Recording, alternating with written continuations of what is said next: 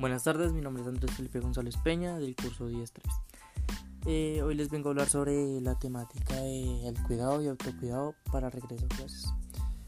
Pues los invito a todos los, o sea, a todos los estudiantes del Colegio La Aurora que se cuiden, que cuiden a su familia, que las valoren,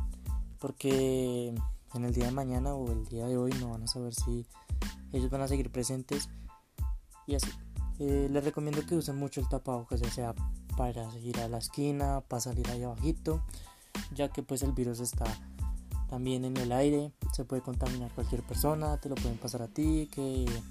guardes tu distancia entre personas, ya sea en una fila o estés hablando con alguien, que te apliques alcohol en la ropa, eh, te bañes, eh, en los zapatos, en las manos, que te laves las manos por ahí dures 30 o 20 segundos lavándotelas bien por todo, por todo lado de las manos. Eh, también te recomendamos que si regresamos a clase tengas cuidado si estás enfermo si sientes algún malestar no vayas porque puedes contagiar a las demás personas y pues esas personas pueden contagiar a la familia y se puede empeorar la cosa y